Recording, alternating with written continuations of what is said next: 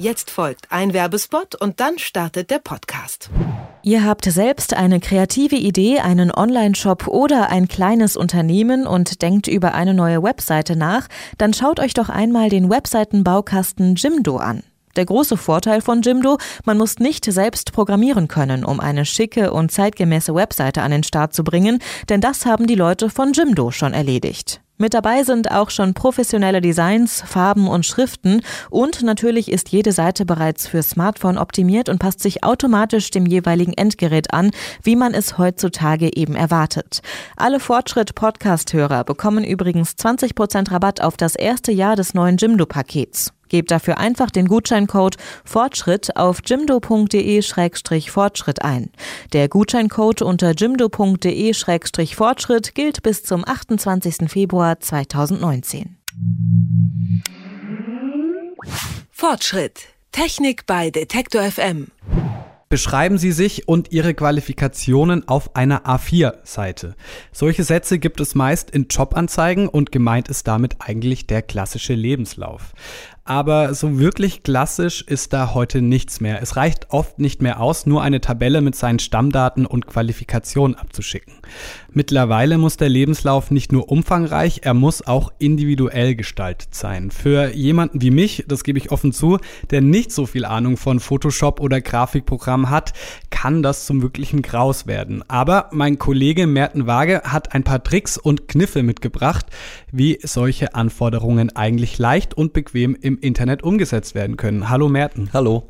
Vielleicht mal zum Beginn. Über was sprechen wir denn bei einem modernen Lebenslauf? Also welche Anforderungen gibt es an den modernen Lebenslauf?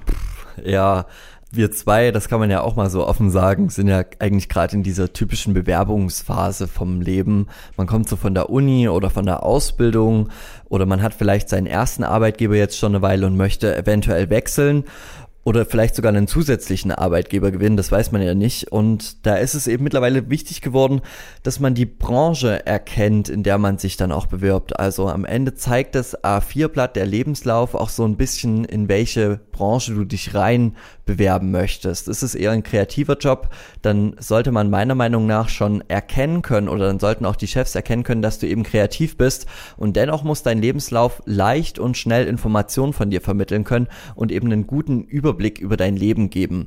Und da reicht es eben nicht, so einen schwarz-weißen Text nur abzugeben, das ist nicht in jeder Branche mehr beliebt und vielleicht sogar schon das Ausschlusskriterium dann am Ende. Man muss irgendwie heutzutage aus der Masse herausstechen und das auch darstellen können. Und wie funktioniert das deiner Meinung nach? Ja, wenn man sich mal die Zeit nimmt und durch Bewerbungsportale scrollt, dann sieht man mittlerweile ganz oft einen bunten gestalteten Lebenslauf. Statt dem reinen Text werden dann sogar Emojis verwendet oder oft wird eben zu dem Text dann einer Fähigkeit, die man vielleicht hat, auch mit Hilfe von Diagrammen oder Punkten alles dargestellt. Ich persönlich habe zum Beispiel Grafik in der Uni unter anderem studiert und da mal meinen Lebenslauf mitgebracht. Genau, das können äh, Sie jetzt natürlich nicht sehen, aber ich habe den äh, Lebenslauf von Merten hier in der Hand und du hast deine Fähigkeiten mit roten Kreisen dargestellt und hinten hast du welche ausgelassen. Also wenn du etwas nicht so gut kannst, hast du es einfach weggelassen. Und bei Sprachen hast du Kuchendiagramme gemacht, wie gut du in Wort und Schrift bist. Auf jeden Fall würde ich sagen, sieht das echt gut aus.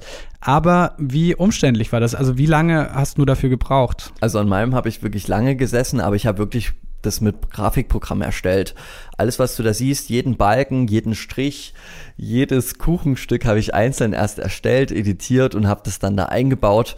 Und das bedeutet eben auch, dass man erstmal die Programme besitzen muss. Die habe ich zum Glück in der Uni bekommen damals, ähm, sind ansonsten auch relativ teuer. Und man muss ja auch noch irgendwie lernen, wie das Ganze funktioniert. Also viel Zeit reinstecken. Sich einfach mal zu bewerben, wäre eigentlich dann, ähm, ich würde fast sagen, sinnlos, das extra nur dafür sich anzueignen alles. Und das ist auch gar nicht so notwendig in jeder Branche. Du bist zum Beispiel Moderator und Journalist. Da erwartet, glaube ich, keiner, dass du Grafikdesigner wirst am Ende. Dementsprechend muss es ja aber trotzdem als kreativer Job irgendwie ansprechend werden. Und da gibt's eben jetzt zum Glück Webdienste, die diese ganze Arbeit abnehmen können oder zumindest technisch unterstützen können, dass sie dir das Gestalten erleichtern. Inwiefern? Da gibt es erstmal ganz unterschiedliche Ansätze, wie dann die ganzen Programme funktionieren. Im Prinzip bieten sie erstmal alle Vorlagen, das kann man sich ganz gut vorstellen. Du suchst dir quasi aus einer riesen, aus einer riesen Portfolio ein passendes Design für dich aus, ein passendes Grunddesign und dann kannst du da eben mit Hilfe des Webdienstes noch ein bisschen ein paar Sachen verändern.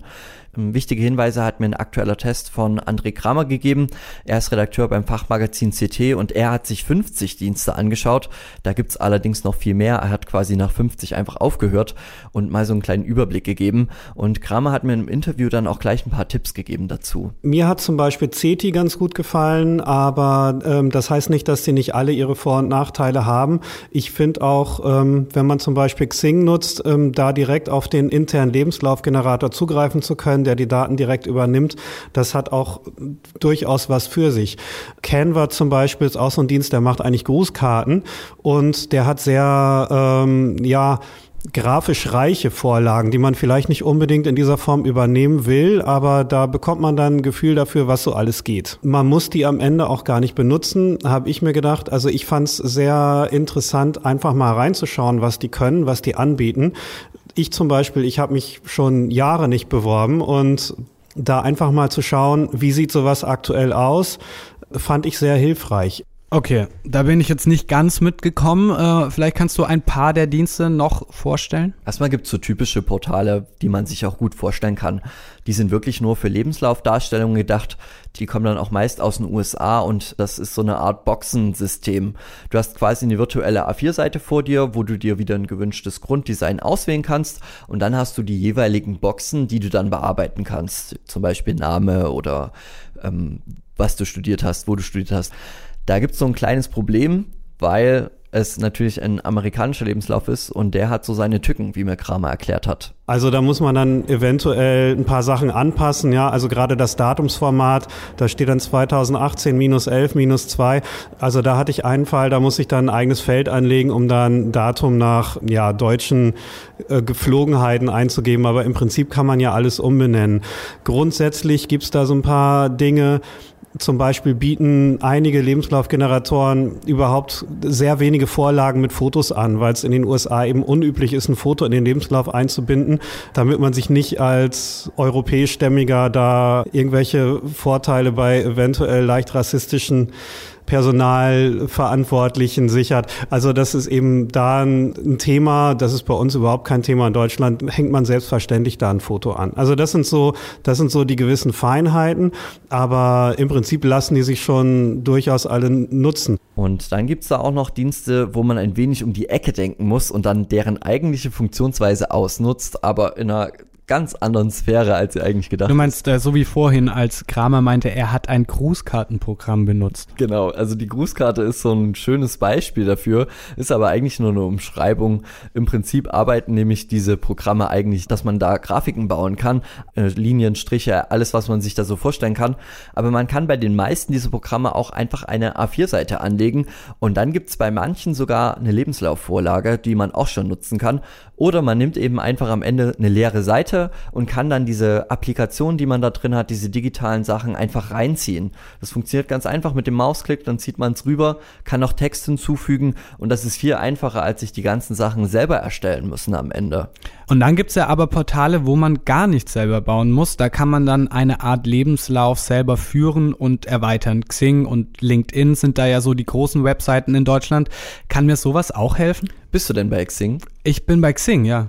Und da machst du es ja eigentlich so, dass du immer wenn du einen neuen Job hast oder irgendein neues Praktikum gemacht hattest oder irgendwas Neues gelernt hast, dass du es dann hinzufügst automatisch. Ah, okay. Hast du da schon mal gesehen, dass du dir den Lebenslauf auswerfen kannst? Nee, noch nicht. Das sehen auch viele nicht. Wenn du das ausfüllst, dann gibt es so eine kleine Box, wo drin steht, ähm, einen Lebenslauf erstellen. Dann hilft, ah. dann nimmt er die Daten, die du da schon eingegeben hast und zieht die quasi rüber in eine extra Seite. Auch da kannst du dir wieder eine Vorlage raussuchen und sogar relativ cool und einfach ähm, noch umbauen, beziehungsweise editieren, ein paar Sachen verändern. Vielleicht gefällt dir eine Grafik doch nicht so, die kannst du dann rausziehen. Im Prinzip geht das aber ganz einfach. Und da gibt's dann eben diese eingebauten Lebenslaufgeneratoren, die muss man leider bei Xing ein bisschen suchen, das sage ich mal so, wie es ist, aber es gibt ihn und da musst du dann eben wirklich nur aufpassen, dass du die Sachen gut dargestellt hast, also gut beschrieben hast, das auch richtig ausgefüllt hast, sonst kommt es einfach zu Fehlern.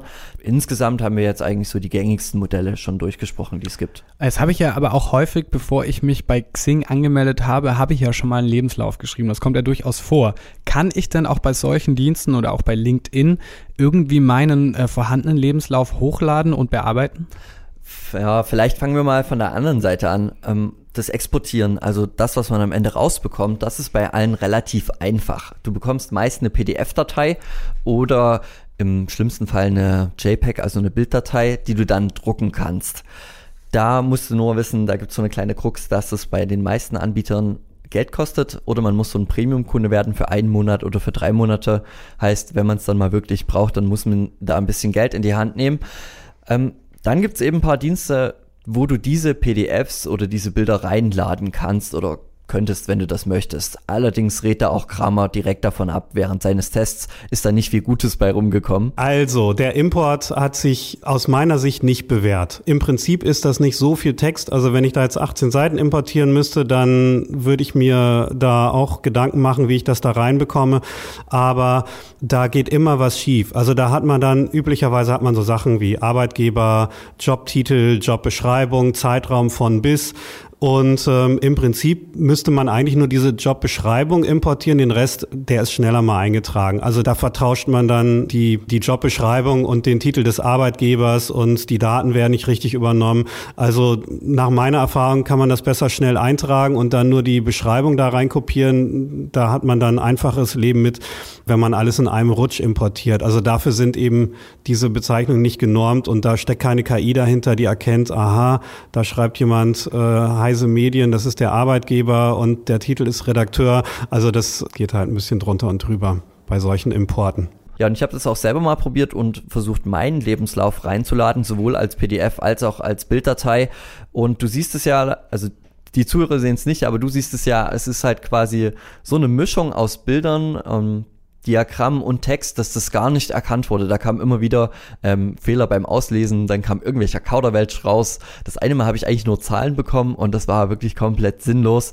Deswegen das am besten einfach direkt beim Webdienst ausfüllen und mal ein wenig rumspielen, ist ja am Ende wirklich nicht so viel Text, der da drin steht. Und selbst wenn man jetzt sich nicht unbedingt bewerben muss, dann kann man sich da aber trotzdem mal anschauen, was da praktisch alles so möglich ist in diesen Webdiensten ne? und seine Fähigkeiten und seine Jobs einfach mal ordnen und auf einem Blatt Papier oder eben auf dem Computer haben.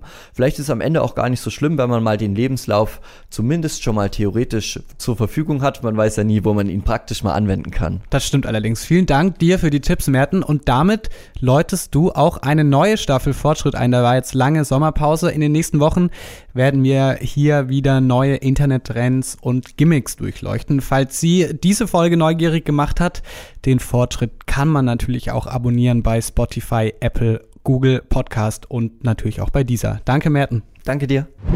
Fortschritt. Technik bei Detektor FM.